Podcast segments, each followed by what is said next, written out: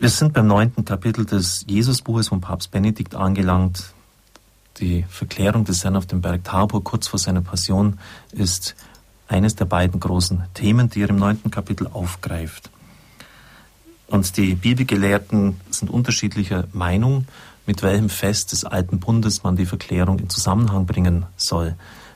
Mit dem Bundesschluss, wo auch eine Wolke da war und die Herrlichkeit Gottes symbolisierte am, am Sinai, und auch der Begegnung von Mose mit Gott oder mit dem Laubhüttenfest. Der Papst plädiert eher für Letzteres. Dieser Zusammenhang mit dem großen Fest der Juden wird überzeugend, wenn man die messianische Sinngebung dieses Festes zur Zeit Jesu bedenkt. Der Theologe Danielo, Jean Danielo, hat diesen Aspekt überzeugend herausgearbeitet und ihn mit dem Zeugnis der Väter verbunden. Diesen waren die jüdischen Überlieferungen durchaus noch bekannt und wurden im christlichen Kontext neu gesehen. Das Laubhüttenfest weist die gleiche Dreidimensionalität auf, die für die großen jüdischen Feste überhaupt kennzeichnend ist. Und das gilt auch in gewisser Weise für die christlichen Feste. Zunächst einmal haben wir ein der Naturreligion entnommenes Fest. Denken Sie an das Paschafest, das war ursprünglich ein Aufbruchfest der Hirten. Aufbruch in den Frühjahr hinein, in das neue Leben. Und von daher legt sich natürlich die Sinngebung auf Ostern hin ganz selbstverständlich nahe. Oder das Sukkotfest, Pfingstfest, 50 Tage dann später, ein Erntefest. Pfingsten ist die Ernte von Ostern. Also Sie merken, da, das sind wirklich große Zusammenhänge da, wenn man das ein bisschen beachtet. Und dass es schon einen Komponisten in dieser Heilsgeschichte gibt. Ein ursprünglich aus der Naturregion entnommenes Fest wird ein Fest geschichtlicher Erinnerungen an Gottes Heilstaten, und diese Erinnerung wird die Hoffnung auf eine endgültige Rettung. Das heißt, wir haben einen Dreitakt Schöpfung, Geschichte und Hoffnung. Diese verbinden sich miteinander.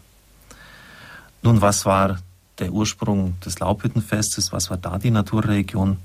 Man bat beim Laubhüttenfest um Wasser, um den nötigen Regen in einem dürren Land.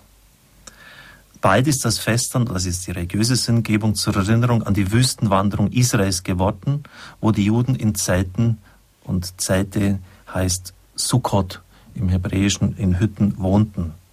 Danielo zitiert zunächst den Exegeten Harald Riesenfeld.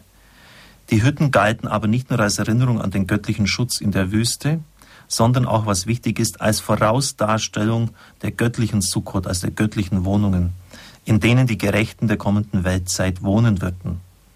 So wurde also mit dem charakteristischen spätjüdischen Ritus des Laubhüttenfestes eine ganz bestimmte endzeitliche Bedeutung verbunden.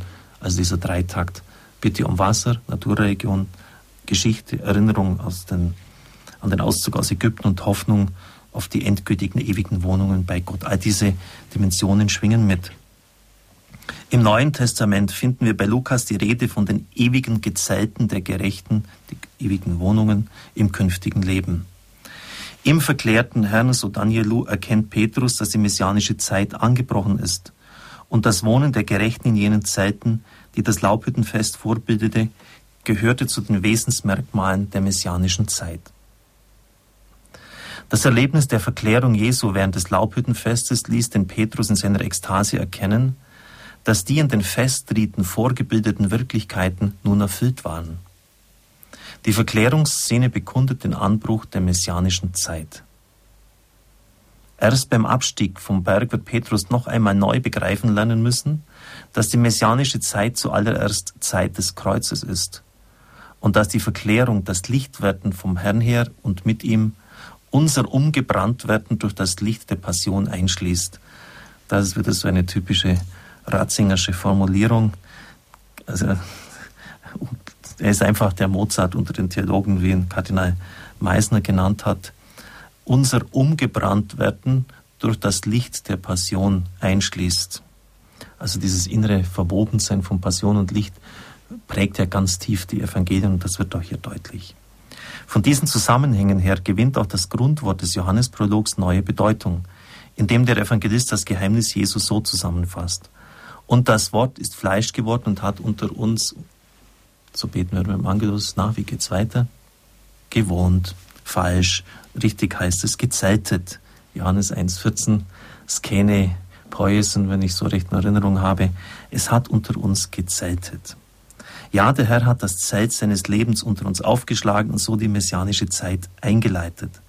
Auf diese Spur hat Gregor von Nyssa den Zusammenhang von Laubhüttenfest und Menschwertung in einem großartigen Text bedacht. Er sagt, dass das Laubhüttenfest zwar immer begangen wurde, aber dennoch nicht erfüllt war. Denn das wahre Hüttenfest war noch nicht gekommen. Nach dem prophetischen Wort, er spielt auf einen Psalm an, aber hat Gott, der Herr aller Dinge, sich uns geoffenbart, um den Hüttenbau unserer zerstörten Behausung, nämlich der Menschennatur, zu vollbringen.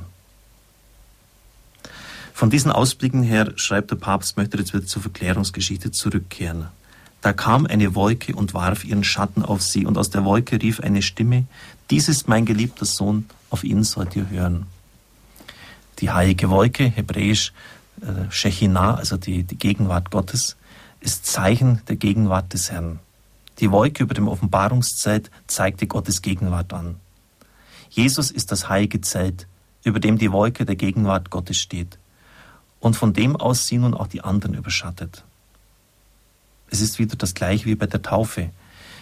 Dort hat der Vater Jesus selbst aus der Wolke heraus als Sohn proklamiert. Du bist mein Sohn, der Geliebte. An dir habe ich wohlgefallen. Jetzt auch wieder, das ist mein geliebter Sohn, auf ihn sollt ihr hören. Zu dieser feierlichen Proklamation der Sohnschaft kommt nun ein Befehl hinzu. Auf ihn sollt ihr hören.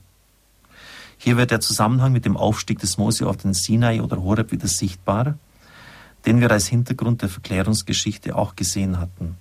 Mose hatte auf dem Berg die Torah, nämlich Gottes weisendes Wort empfangen. Nun wird uns über Jesus gesagt, auf ihn sollt ihr hören. Vielleicht noch eine Ergänzung, er hatte die Torah empfangen. Äh, Sie können das vielleicht mit dem mehr anfangen, wenn ich sage, die beiden Dekalogtafeln, also die beiden Gebotstafeln, die das Leben mit Gott regeln und die Beziehung der Menschen untereinander.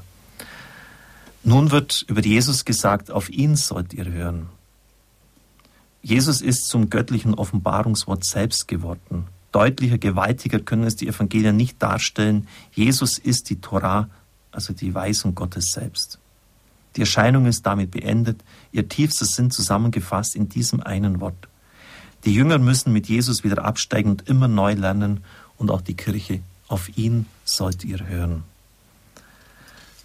Ich nehme an, dass wir in den nächsten Tagen fertig werden mit dem Kapitel. Es sind jetzt nur noch zwei Seiten und das letzte Kapitel heißt dann Selbstaussagen Jesu, auch wieder hochinteressant, Menschensohn, Gottessohn, all diese Worte, die Christus selber über sich verwendet hat. Es segne, heile und behüte sie, der allmächtige und gütige Gott, der Vater und der Sohn und der Heilige Geist. Amen. Ich wünsche Ihnen eine gesegnete Zeit.